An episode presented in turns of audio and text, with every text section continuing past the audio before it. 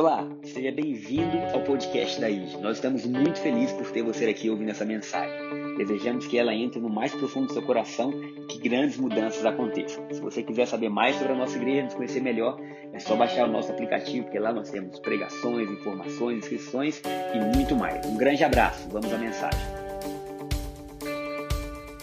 Queridos, hoje a gente vai estar falando, continuando esse mês da Páscoa, sobre um tema que ficou na minha cabeça durante a semana e o tema é: Existe um início no fim. Eu queria que você falasse isso para quem está perto de você: Existe um início no fim. Existe um início no fim. Mas fala de novo para essa pessoa: existe um início no fim.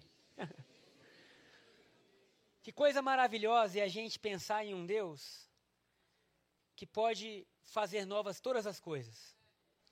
E a Páscoa, que é o evento mais importante do ano e do mês, consequentemente, fala de um início aonde ninguém imaginava, de um início aonde ninguém esperava.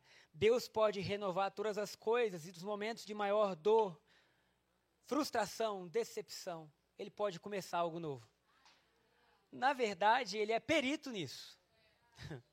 Ele é perito em começar algo quando ninguém mais consegue ver, imaginar, sonhar. Quando se esgotam possibilidades humanas, parece que Deus tem prazer em mostrar possibilidades divinas. Eu lembrei do rei, do profeta Isaías, quando morre o rei Uzias. No capítulo 6 do seu livro, ele fala assim: No ano que morreu o rei. E ele era familiar do rei. Então é provavelmente é provável que ele tinha acesso à corte, ele tinha ali é, regalias que provavelmente com a morte do rei estariam sendo mexidas. Mas nesse momento de dor de Isaías, ele fala assim: Nesse ano que o rei morreu, eu vi o Senhor e os meus olhos viram Deus. Eu lembrei também de Agar, que foi uma das servas de Abraão, que é mandada embora porque Sara tinha tido Isaac, seu filho, Ismael, filho de Agar, brigava com Isaac. Enfim, Abraão manda Agar embora, e Agar, no meio do deserto, já não tem mais esperança de vida. Ela fala: Hoje eu morrerei. E naquele versículo, versículo seguinte, a Bíblia fala que Deus abriu os olhos de Agar e que ela viu um poço de água. E eu quero declarar essa manhã que hoje é dia de Deus abrir nossos olhos de Deus falar que não é um ponto final, é só uma vírgula para uma nova história. Agora mesmo, no nosso corpo, existem coisas morrendo e outras nascendo. Por exemplo, existem células que já não estão mais existindo e existem outras que estão nascendo. Existem cabelos que estão caindo e outros que estão nascendo. Vamos orar para caírem devagar, né? Os homens, ô oh, Senhor, aleluia mas existe uma pele velha sendo removida e nós estamos em constante renovação. Eu quero que nós, como igreja, hoje, saiamos daqui com a firme convicção de que quando der meio-dia e 45, nós vamos sair com um relógio marcando um novo tempo em nossas vidas. Um relógio marcando uma nova estação. E eu quero declarar que tudo aquilo que a gente imaginava ser o fim, não é o fim. É só um novo começo.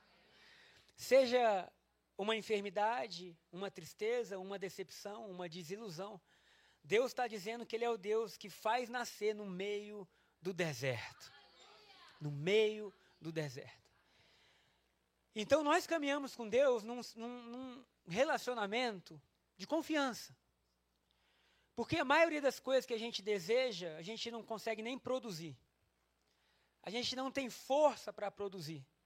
E Deus, ele é muito bom e é muito maravilhoso, e ele vem ao nosso lado nos ajudando nesse caminho, onde ele deseja produzir, viver e nos levar a lugares que a gente jamais conseguiria sozinho. Então, a morte ou o fim não é o fim, é o início. E é isso que acontece no final de semana de Páscoa. Domingo passado a gente passou pela sexta da paixão, pelo sábado do silêncio, mas o domingo da ressurreição. E a gente viu nos últimos domingos que a ressurreição de Jesus não foi somente a ressurreição de Jesus, mas foi a ressurreição de um povo, amém? Oh, glória a Deus. Foi a nossa ressurreição com Jesus. Foi Ele entregando a sua vida não só para Ele viver novamente, mas para que nós pudéssemos viver novamente, e isso faz toda a diferença. Então Deus deseja produzir em nós um sentimento de glória, de graça, de amor, de unção Quantas coisas e quantas vezes na nossa vida parece que a gente chegou a um lugar que não tem mais saída. Que a gente olha e fala assim: não tem mais o que ser feito. Não tem mais para onde eu ir. Eu não consigo mais ver o que fazer. Mas Deus está dizendo para você: calma. Porque quando você não sabe mais o que fazer, Ele quer te lembrar que Ele continua sendo o Alfa e o Ômega o princípio e o fim de todas as coisas. E Deus, ele nos leva então a essa jornada de fé, de esperança. No primeiro culto, eu tive compartilhando algumas coisas da minha vida que aconteceram comigo em momentos onde Deus se manifestou, porque todo ser humano do mundo precisa de Deus. Todo ser humano, por ser ser humano, precisa de Deus. Seja ele pastor, médico, professor, dona de casa, seja é ser humano, precisa. Em alguns momentos da minha vida eu pensei assim, bom, agora eu cheguei a um ponto final emocional mesmo. E na verdade, na verdade, no fundo, no fundo, a gente até sabe que não é o ponto final, mas parece que é. Não é assim? A gente está vivendo algo e fala assim, nossa, agora esse é o ponto final. Eu lembro de, de uma fase onde minha mãe tinha morrido e minha família estava bem assim, mexida, né? Esse é meu irmão. Ele está sendo irônico, dizendo que a família estava bem feliz. Então, mexeu tudo, mudou tudo. Saiu alguém que era base de tudo junto com meu pai. E agora a gente está tentando se readaptar à vida. Há um sentimento de luto, de dor, mas a gente continua caminhando. E nisso tudo existiam perguntas dentro de mim que eu não conseguia responder. E eu falei antes do primeiro culto, quero repetir agora. Pergunta de crente não tem resposta em outro lugar que não seja comunhão com Deus. Se você está pensando, perguntando, está em dúvida, não corra de Deus, corra para Deus. Amém? Porque não é no bar, não é em festa, não é usando qualquer tipo de coisa que você vai poder resolver o que está no teu espírito. E aí lá estou eu no meio disso tudo, vou fazer uma viagem para Goiânia para inaugurar um movimento chamado ID, que hoje é o nome da nossa igreja. E um dos meus amigos falou assim: vou com você. E na viagem o carro capota e esse meu amigo morre. Você imagina como eu estava? Estava feliz, estava assim, Deus, que fase linda de estar vivo. Que coisa maravilhosa. E as dúvidas e as perguntas, eu lembro de, de falar assim, Deus, agora chega. Num... Mas assim, eu, eu tenho algo engraçado, que é o que é de Deus. Que assim, quanto pior tá, mais a gente quer Deus. Porque não tem resposta na vida, não há dinheiro, não há nada que possa satisfazer o que tem aqui dentro. E aí o que, que a gente fazia como igreja? Todo mundo tinha uma chácara. 26 de setembro era o nome do acampamento, alguém estava no primeiro culto? Porque eu errei três vezes. Eu não sou tão bom de data. Por isso que eu casei no dia do meu aniversário. 28 de dezembro. Pessoal, você vai casar no dia que você nasceu, é bom que fica dois em um, não tem perigo de dizer, quando a gente casou? Quanto tempo, né? E lá a gente ia, orava. Toda sexta-feira a gente ia. E, ó, não era assim, asfaltinho chegou na casa. Era 40 minutos para chegar e era um trem ruim aquele asfalto. Uma buraqueira, um dia a Chara foi grávida, de oito meses. Ela falou: Eu vou parir aqui. Falei: Senhor, misericórdia. Porque o negócio mexia, mexia. Alguém já, daqui já foi na chácara? Agora não tem mais chácara, porque a chácara virou esse terreno, né? A chácara foi vendida para a gente comprar tudo isso aqui, né? Enfim, glória a Deus. Chegamos na chácara. E nessas horas parece que tudo que a gente quer é uma palavra de Deus, né? E a gente tinha um amigo, na verdade tem, só que ele não faz mais parte dessa comunidade aqui, dessa igreja, mas continua fazendo parte da igreja de Deus vivo, amém? Oh, glória a Deus. E aí ele era muito usado por Deus. E sabe quando você está em reunião de oração que você sente algo diferente? Por exemplo, estava cantando que ruja o leão. Cara, é um negócio que você fala assim, Deus está aqui, né? Você quer pular, você quer cantar alto, as crianças sobem. E aí ele foi orar por mim e começou a orar em línguas, em línguas. E eu sentia glória de Deus. Eu falei, Deus vai falar comigo. Ele falou assim: Deus fala contigo. Aí ele deu a passagem bíblica.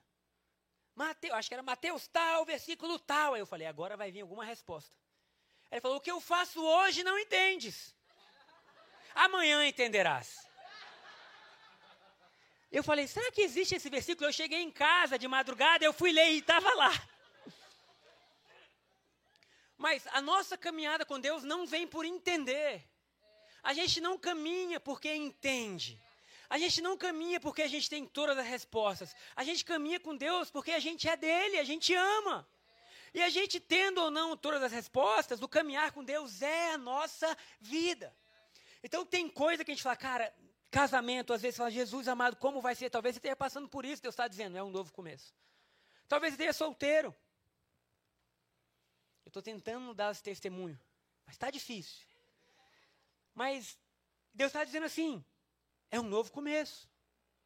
Talvez você tenha passado por um divórcio. Vamos lá, é um novo começo. Por quê? Porque a cada manhã as misericórdias do Senhor se renovam. Talvez você tenha mudado de igreja. Deus está dizendo, é um novo começo. Irmão, você mudou de igreja, não foi de Deus, não. Amém? Acha vida, ache como participar. E Deus está dizendo, ei, eu sou o Deus, que o fim não é o fim, é um novo começo. Fala para quem está do seu lado, por favor, me ajuda, é um novo começo. Então a cruz é o que nos dá essa esperança de ser um novo começo. Oh, glória a Deus. Jesus fala que se não existe o fim, não pode existir algo novo. E o problema é que muitas vezes a gente quer viver o novo agarrado no velho. E a gente quer entrar no que Deus prometeu sem abrir mão daquilo que ficou para trás.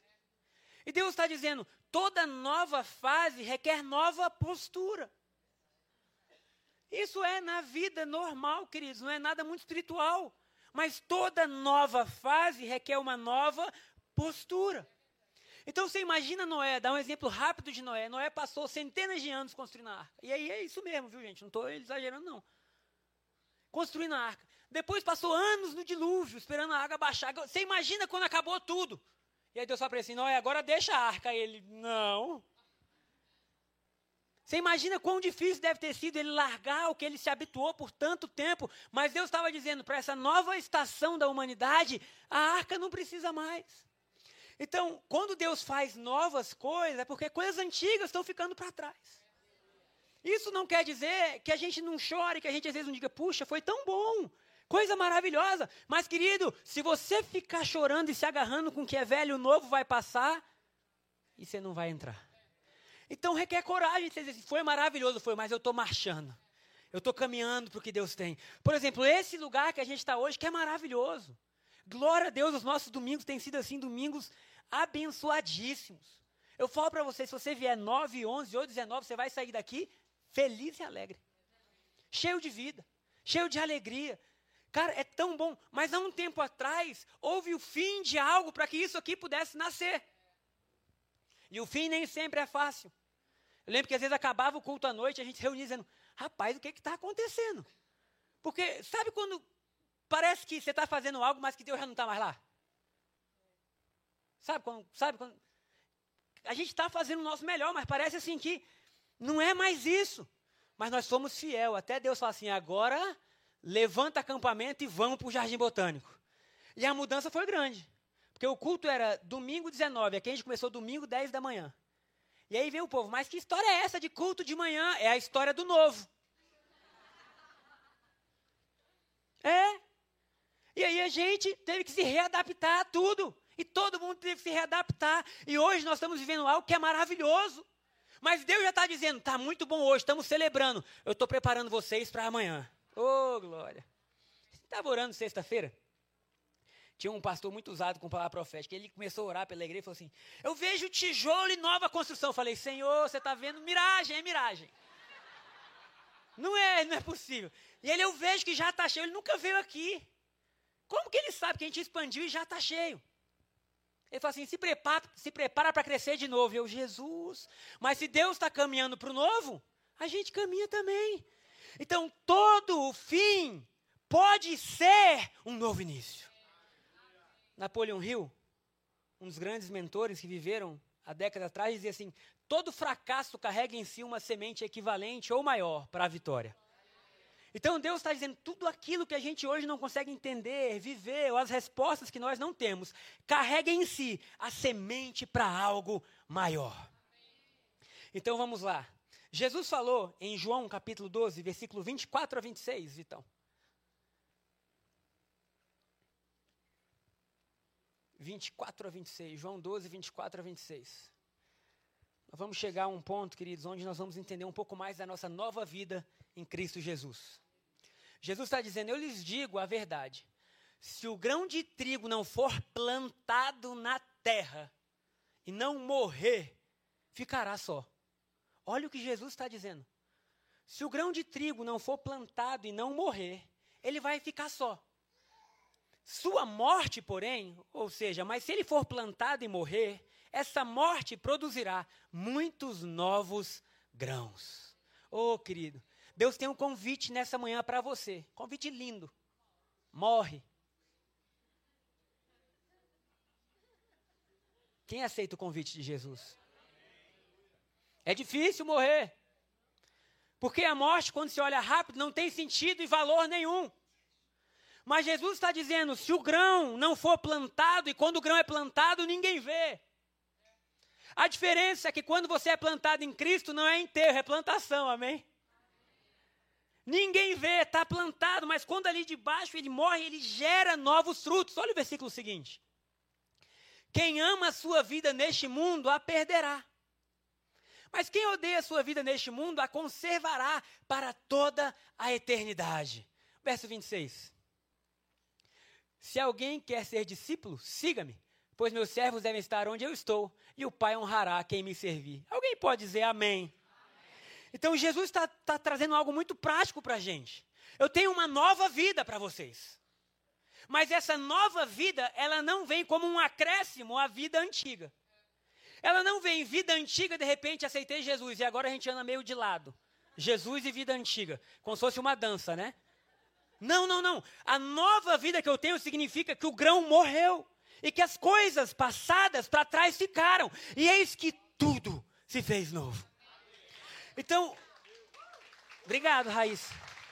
Você vai ter que aplaudir todos os cultos agora, 9, 11, 19, porque Jesus é digno. Então, quando a gente encontra Jesus, não é como se fosse uma melhoria na nossa vida. Não é como se nós estivéssemos bem e falássemos, agora eu me converti. Quer saber a última novidade? Me converti.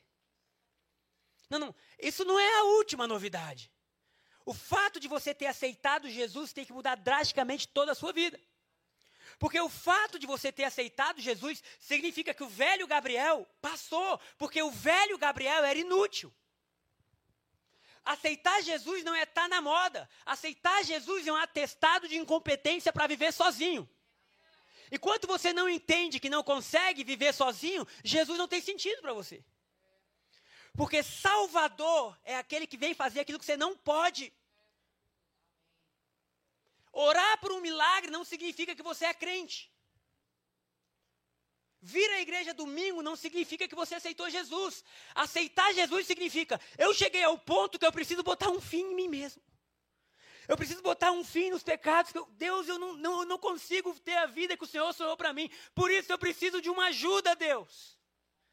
Eu preciso de alguém que me salve dessa, dessa natureza ruim, que me impele a fazer o que eu não devo que me impele a ser infiel, a roubar, a matar, a ser egoísta. Deus, eu não consigo sozinho, eu preciso de ajuda. Jesus fala, então, me aceite como seu Salvador. E aí você fala, Senhor Jesus, eu te aceito como Senhor e Salvador. E a partir desse momento, as vestes que eram sujas passam a ser limpas.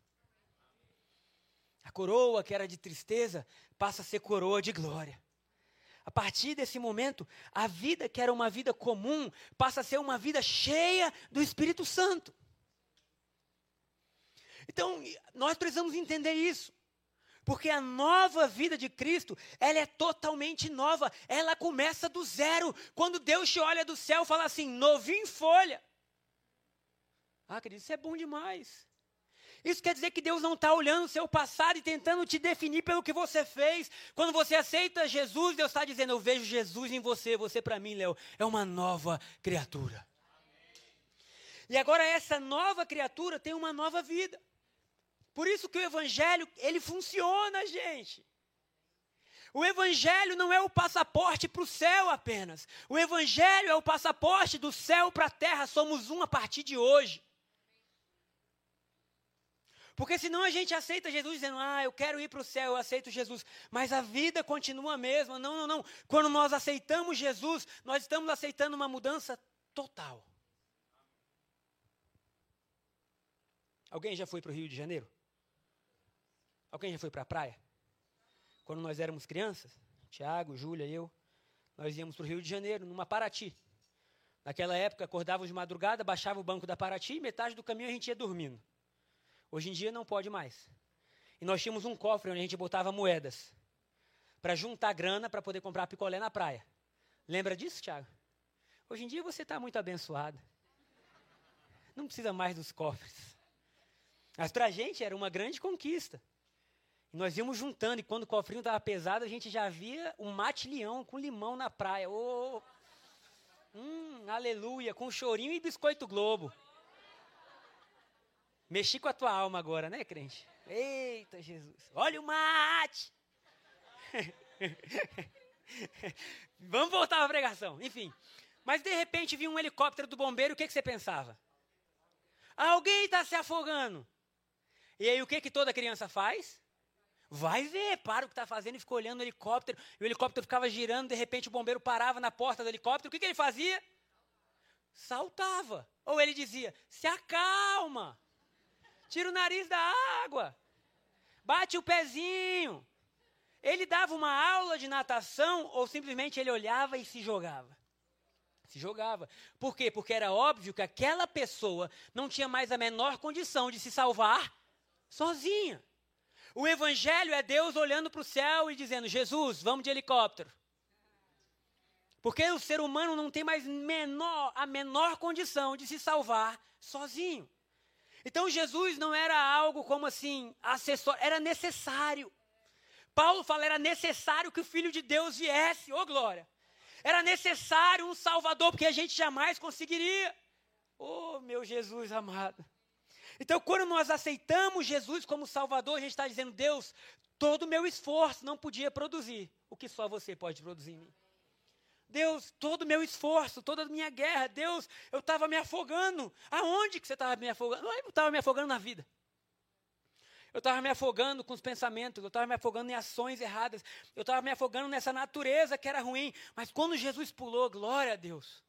O apóstolo falou assim: aí você fala no segundo culto, que não só ele pulou, nos abraçou, nos botou na cerquinha, mas também o helicóptero nos levou para o alto. então.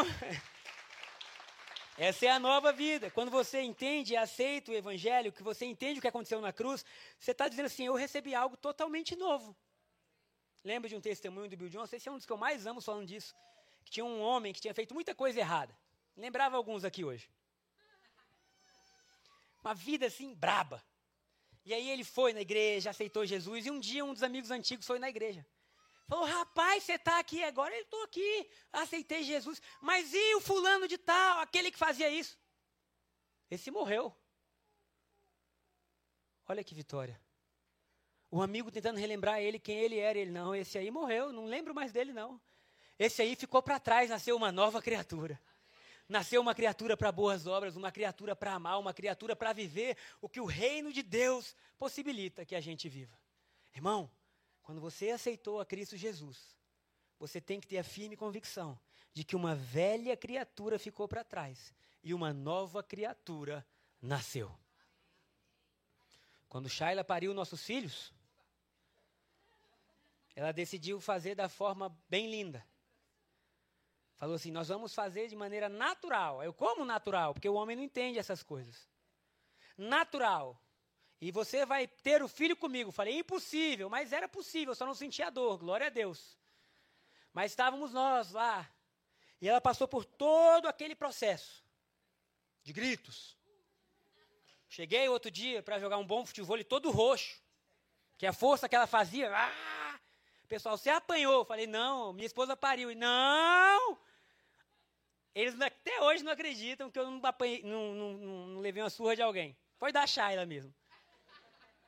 Mas lá tá, os meninos nascem. Quando a criança nasce, ela não nasce fofinha, bonitinha. Mas é a verdade. Não. Ela nasce cheia de líquido. Ela nasce com sangue. Não é isso, gente? Ou eu estou mentindo? Pelo menos os meus nasceram assim. Porque quando sai ali é vitória. Ela nasce e fala assim: Senhor, eu amo. Você ama, você quer abraçar. Mas assim, é amor puro. Que, que o médico faz? Ou as enfermeiras, elas pegam os paninhos e começam a limpar, não é? E limpa, e limpa, e limpa, e limpa, e dá um banhozinho rápido ali. Eles falam, cara, glória a Deus. Nós estávamos sujos, mortos em nossos delitos e pecados. Nós estávamos sem ter para onde ir. Jesus desceu e falou: Eu vou dar nova vida. Quando a gente aceita Jesus, os anjos vêm e falam: Agora limpa tudo. Oh, aleluia. Agora limpa os pensamentos, limpa os atos, limpa a mente, limpa o corpo, limpa tudo, porque agora isso que era uma velha criatura ficou para trás e nasce um novo ser. Amém? Vamos ler Colossenses, capítulo 2. Nós vamos começar do 11 de novo, Vitão. Colossenses 2, 11. Colossenses capítulo 2, versículo 11. O primeiro ponto da nossa pregação hoje, nós vamos falar rapidinho de três pontos, porque existe um início no fim. Existe um início no fim, gente. E essa nova vida que nós temos, a gente tem que estudar. Porque senão a gente não vive, não é por não querer, é por nem saber que existe. Então, Paulo está ensinando a igreja agora o que é essa nova vida, como ela funciona. Como que acontece? Porque veja bem, queridos, uma nova vida significa que nós temos novos princípios. Amém? Amém? Não é uma nova vida de fachada. Não, é uma nova vida de verdade, onde agora o Espírito Santo vive em nós e nós temos novos princípios e novos valores. Porque senão você pega tudo isso que Jesus fez, mas se você não mudar, não deixar que o Espírito Santo vive em você, você vai continuar colocando a sua alma em lugares escuros. E aí você pensa assim, Deus, por que eu não tenho uma vida boa? Porque tu é chato. Porque você é encrenqueiro. Porque você defrauda. Porque você tem empresas que estão sonegando coisas que não são suas. Você tem traído sócio, você tem traído esposa, você tem traído filhos. E aí você vai dormir e você quer ter uma vida boa. É sério. Então, a nova vida em Cristo significa que nós fomos restaurados por completo e que agora nós temos um novo caminho. Um caminho agora, um caminho limpo. Um caminho puro, amém? Amém? São verdades que a gente tem que ouvir. Porque Deus quer que a gente reine em vida, queridos. Reinar em vida significa que nós temos novos hábitos, novas paixões.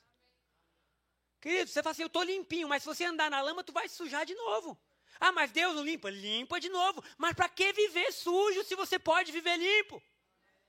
A graça é para ovelha, não é para porco, não. Porque o porco cai na lama, ele quer ficar lá. A ovelha cai na lama quer sair de lá. Isso não quer dizer que a nova vida a gente às vezes não diga, meu Deus, errei. Jesus, de onde veio isso? Eu não sei, mas de onde veio já vai voltar, porque eu estou limpo em Cristo Jesus e eu caminho limpo. Amém. Quando Paulo fala em 1 Coríntios capítulo 13, um novo caminho chamado amor, querido, se é um caminho, você tem escolha. Escolha viver bem. Se você está casado, sua esposa está do seu lado agora, fala para a querida, e você fala para o querido, escolha viver bem. Às vezes são escolhas. Ela fala assim, Deus, aonde você está? Eu falo, eu estou aqui. Aonde você está? Porque nós temos o costume de culpar Deus das besteiras que a gente faz. E aí você estragou a vida inteira e falou, mas vê como Deus é lindo. Não. Não bota a assinatura de Deus na besteira que você fez, não, irmão. Deus ele restaura, Deus ele cura, mas Deus quer te levar a um lugar onde você fala assim, Senhor, obrigado porque tu és o meu bom pastor que cuida de mim. Eu estou contigo, Jesus. Vamos lá, Colossenses. Está meio nervoso hoje, hein? Estou gostando. Em Cristo vocês foram circuncidados. Em quem? Em Cristo. Queridos, é muito poderoso isso. Vamos lá, continuar. Mas não por uma operação física. Por quê? Porque a circuncisão acontecia de forma física. Era no corpo do homem. Eles tinham uma marca. Mas Paulo está dizendo, mas não por uma operação física, e sim espiritual, no qual foi removido o domínio da sua natureza humana. Eita Jesus! Queridos do céu, olha o que está escrito. Em Cristo você foi circuncidado espiritualmente para que o domínio da sua natureza humana fosse removido. Você não é mais escravo dessas coisas. Você não é mais escravo do medo. Você não é mais escravo da maldade, você não é mais escravo disso. O domínio foi removido. Glória a Deus. Vamos para o versículo seguinte. No batismo, o que é o batismo? É o símbolo que nós morremos e renascemos. Acho que maio tem batismo aqui na igreja. Se não é batizado, mas você já aceitou Jesus e quer, é um chamado para você. No batismo, vocês foram o quê? sepultados com Cristo. Gente, a Bíblia não deixa claro? Paulo fala assim: já não mais eu vivo, mas Cristo vive em mim. O Evangelho não é assim, ah, acho que já deu para entender. Estou tentando de tudo para deixar claro. Porque a graça e o Evangelho funciona para quem morreu e ressurgiu. Então você foi sepultado com Cristo e com Ele você também foi ressuscitado para a nova vida. Por meio da fé no grande poder de Deus que ressuscitou Cristo dos mortos. Verso seguinte: Vocês estavam mortos por causa dos seus pecados e da incircuncisão de sua natureza humana. Então, Deus lhes deu vida com Cristo, pois perdoou todos os nossos pecados. Então, existe um início no fim? E a primeira coisa que eu quero trazer da nossa nova vida é que nessa nova vida você é perdoado. Paulo está dizendo, ele nos perdoou de todos os nossos pecados. Ele nos perdoou de todos os nossos pecados. Ele nos perdoou de todos os nossos pecados. Meu irmão, Deus olha para você hoje e te vê perdoado. Os anjos olham para você hoje e te veem perdoado. O inimigo olha para você hoje e te vê perdoado. Você olha para você hoje e se vê perdoado. Vamos continuar lendo? 14. Olha o que Jesus fez. Ele cancelou o registro de acusação contra nós, removendo e pregando na cruz.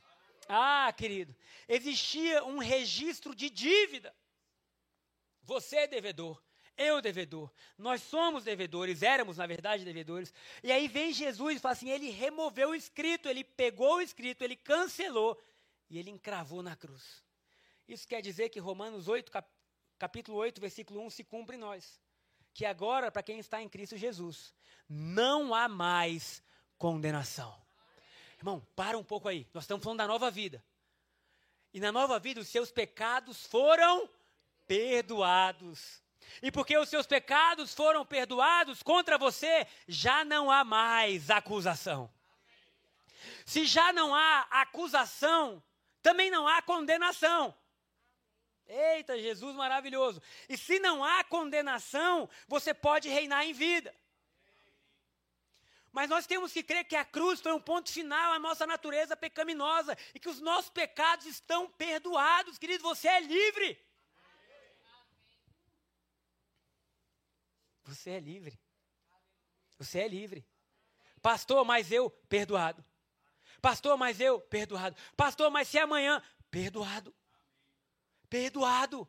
O perdão de Deus começa na cruz e se estende para todo aquele que crê. Agora pensa comigo.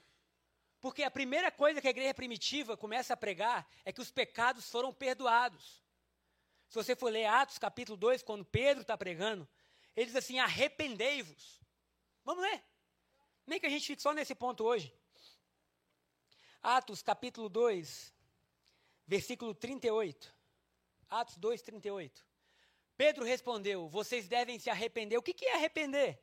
Metanoia mudança de mentalidade. Consequentemente, mudança de comportamento. Mas nós não podemos querer mudar comportamento se não mudar mentalidade.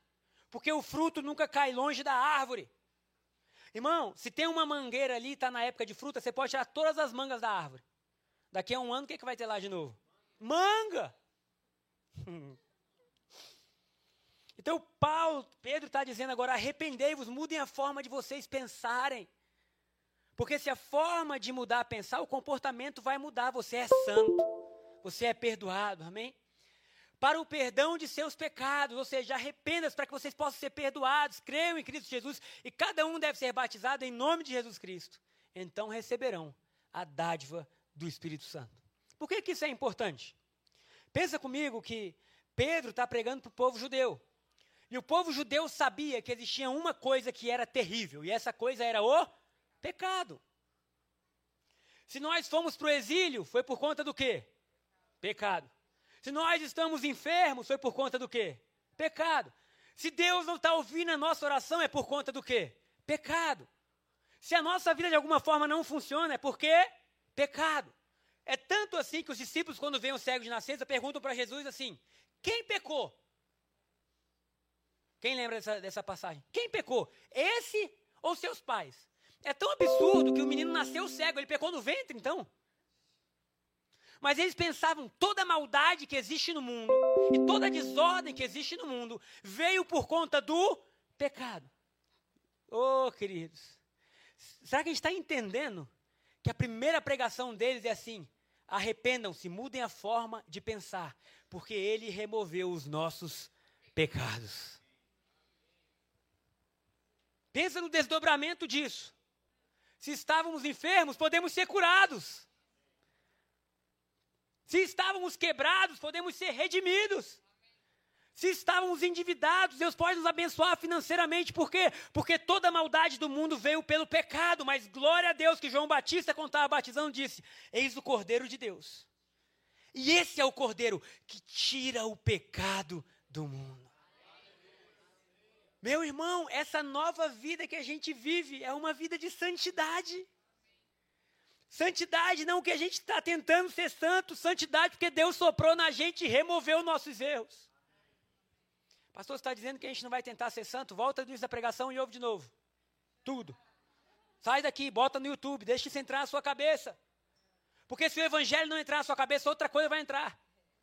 E eu não estou dizendo que nós não vamos tentar ser o melhor que a gente puder. Isso é normal para quem nasceu de novo. Mas o nosso melhor era insuficiente, por isso Jesus veio. E é por isso que os nossos pecados são removidos, não porque a gente é bom, mas porque Ele é. Fala para quem está do seu lado. Eu sei que tem gente que não gosta disso, mas faz mesmo assim. Fala assim: seu pecado está perdoado. Velho do céu. Até gira eu falei. Deus não está olhando para a gente tentando achar nossos erros. Deixa eu ver aqui, Léo. Está orando? Deixa eu ver o que você fez semana passada, mês passado, ano passado. Queridos, o escrito foi rasgado. Deus, quando olha para a gente, o céu, quando olha para a gente, eles estão vendo Jesus. A esperança da glória, o reino de Deus chegou. Como que nós sabemos que o reino de Deus chegou? Porque os nossos pecados foram perdoados e Deus não pode habitar onde tem pecado. É por isso que hoje Deus habita no nosso meio. Glória a Deus. Quando o pecado é removido, os dons aparecem. Quando o pecado é removido, a alegria aparece. Quando o pecado é removido, a vergonha é lançado fora, o medo some. Porque tudo isso vem da raiz do pecado. Crise de ansiedade, depressão, medo, tudo isso vem da mesma raiz, pecado. E Jesus está dizendo: a primeira coisa da nova vida que vocês vão anunciar é que os pecados foram perdoados. Glória a Deus por isso. Glória a Deus por isso. Porque essa reunião é uma reunião de santos. Aleluia. Essa reunião é uma reunião de santos. Se Deus olhasse hoje para a terra, diria: existe um lugar mais precioso que todos os outros, é o lugar que os meus santos estão. A riqueza do mundo está aqui, porque Cristo é em nós e a esperança da glória. Tem ideia que Cristo não poderia morar em você se você fosse impuro? Por isso que na antiga aliança Deus só visitava, não podia habitar, porque o pecado continuava regendo. Mas aí vem Paulo e fala, através do batismo, através do que ele fez, desse ato espiritual, através da cruz, a natureza terrena de vocês foi removida. Do seu lado, se essa pessoa crê em Cristo Jesus, você tem um novo ser com uma nova natureza. Ai, glória a Deus. Vamos parar nesse primeiro ponto. Domingo que vem a gente continua do segundo ponto. Queridos, se a gente entender que os nossos pecados foram perdoados, nós fomos perdoados. Gente, nós fomos perdoados. Ele nos perdoou, é muito grande. Queridos, essa enfermidade está no seu corpo, ela não tem legalidade para estar tá aí mais. Ela não tem.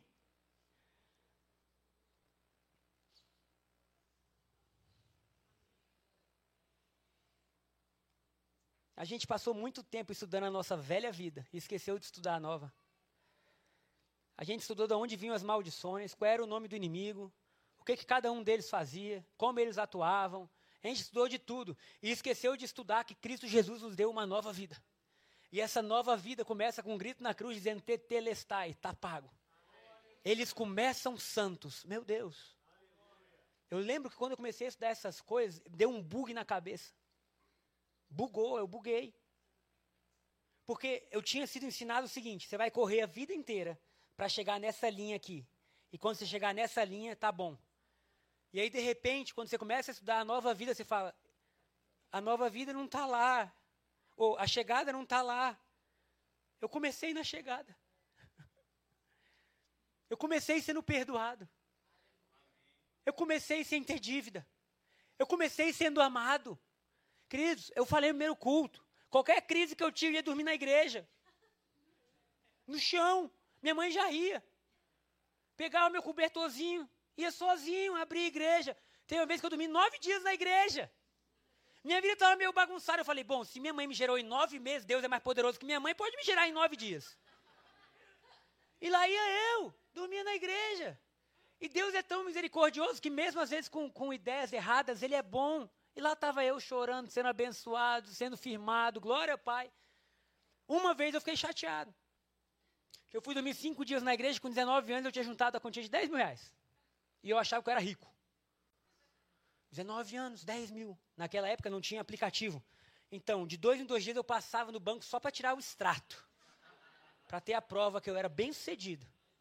Lembro do meu cunhado Marco Antônio na praia, Cabo Frio. Ele dizia: O que, que você vai fazer? Eu falei: Não sei, são muitas possibilidades.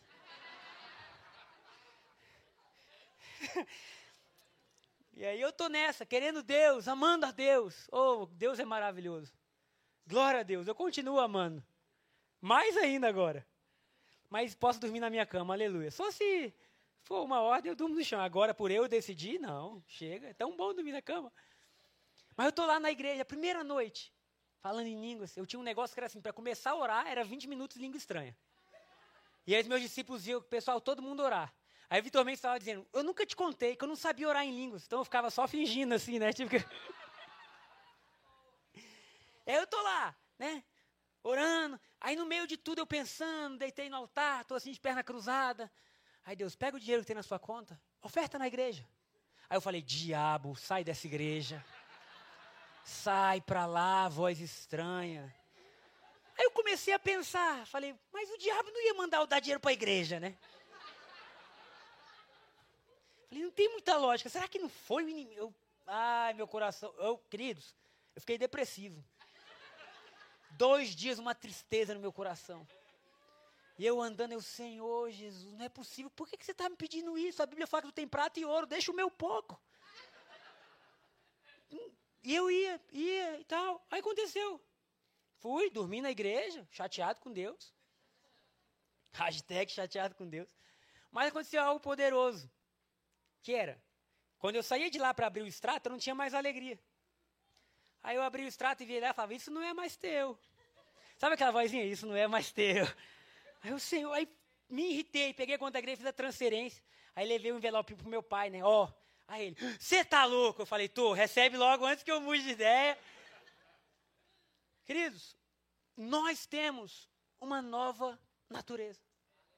E essa nova natureza ama Deus. Ama estar com Deus, queridos. Essa nova natureza é generosa. Essa nova natureza é amorosa, ela é perdoadora, ela é alegre.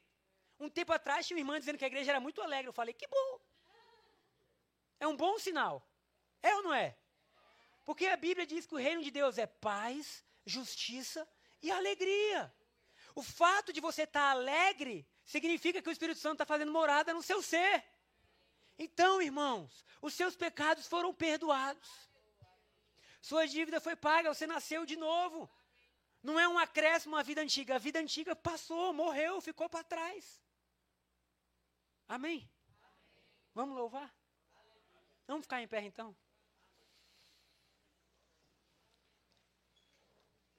Quantos querem essa nova vida que Deus pode dar? Sabe? Deus é muito bom. Ele não está, tipo, negociando assim, dizendo, ah, eu posso melhorar um pouco a sua vida. Não. Fala, o preço de uma nova vida é você literalmente se entregar.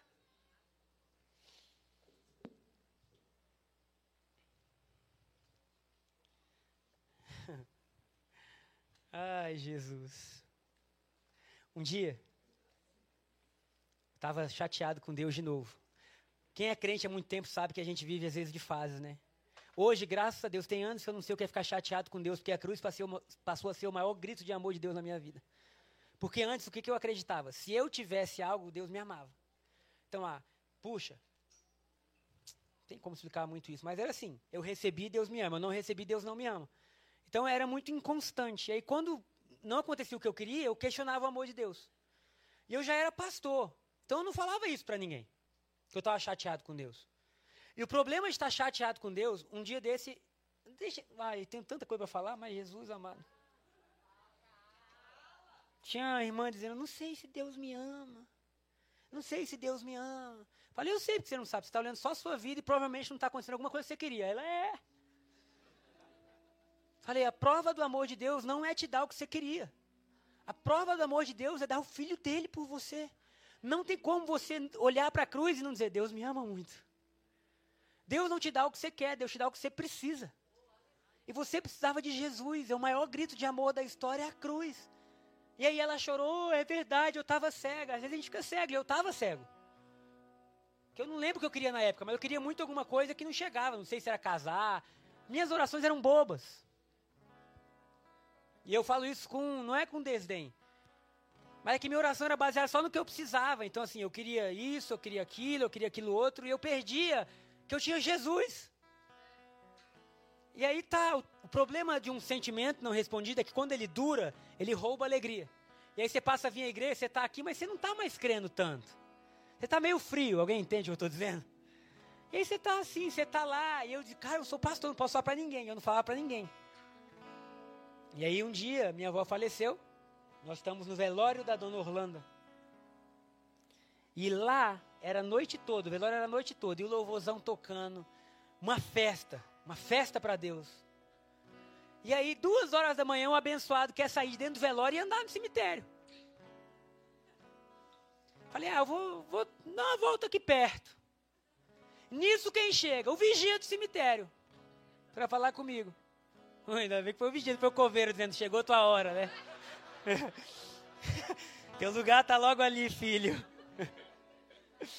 E aí ele começou a conversar comigo. E eu pensando, Deus não fala comigo, Deus não me quer, Deus não me ama. E aí ele falando de ser minha vida, profetizando. E ele ficava assim, eu vejo Deus em você. E eu estava tão triste, eu, cara, como é que esse cara está vendo Deus em mim, velho? Ele, eu vejo Deus em você, deixa eu orar por você. Ele era assembleano, né? E eu, assembleano, tem uma voz que é ruja um leão. E aí ele começou a orar, e aí ele, servo! E ele começou a falar tudo que estava no meu coração. Tudo, tudo, tudo, tudo. E ele fala assim: Você fala que eu não falo contigo, mas nessa noite eu brado. E ele gritava tanto, querido, eu me tremia tanto. Eu dizia: Será que está muito frio? Porque eu estou me tremendo. Era a glória de Deus. Eu cheguei em casa, eu não conseguia dormir aquela noite, anotando todas as promessas de Deus. E hoje eu olho para trás e digo assim: Deus, obrigado, porque Tu és o nosso grito de vitória. Tu és o que nos tira desse lugar. Mas eu olho dizendo, Senhor, muito obrigado. Porque a tua presença está em nós de uma forma, nós temos olhado tanto Jesus, que isso tira os nossos olhos da gente e nos impede de viver tantos momentos de crise. Então, você que está aqui nessa manhã, eu quero só fazer uma oração com você. Sabe, os discípulos estavam com Jesus no barco e veio uma tempestade eles estavam fazendo tudo. Barco, é, balde, tirava água, tentava, remava. E uma hora eles falaram: a gente vai morrer. E eles vão até Jesus. E eles acordam Jesus. E eles falam assim: Senhor, você não se importa que a gente morra? E aí Jesus se levanta, ele ordena o vento, ele ordena o mar, e faz uma grande bonança. E nessa manhã nós somos filhos de Deus, amém? E talvez a gente esteja num barco, talvez você esteja vivendo o fim de algo e está tudo turbulento, mas eu quero orar para que a gente, por fé, venha acordar Jesus acordar entre aspas. A gente sabe que ele já está vivo reinando. Mas eu quero acordar a nossa alma para o fato que Jesus está vivo, amém? Se você deseja entrar na, na qualidade dessa nova vida, desse novo tempo, Um tempo onde os pecados são perdoados e onde você pode viver tudo que Jesus conquistou por você na cruz. Levanta sua mão e nós vamos orar. Onde você está?